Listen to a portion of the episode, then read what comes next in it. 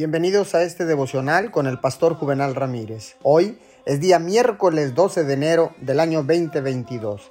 La palabra dice en Proverbios 16:9, el corazón del hombre traza su rumbo, pero sus pasos los dirige el Señor. Nosotros pensamos y planificamos en términos temporales, pero Dios piensa y planifica en términos infinitos. Lo que esto significa es que nosotros estamos muy interesados en el momento y Dios está mucho más interesado en la eternidad. Nunca olvide que Dios ve y entiende lo que aún no podemos ver o entender.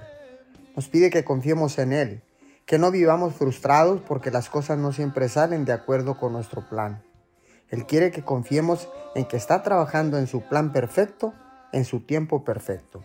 A menudo queremos lo que produce resultados inmediatos, pero Dios está dispuesto a invertir tiempo, Dios es un inversionista. Él invierte tiempo en nosotros y si escogemos en y con Él, amaremos el resultado.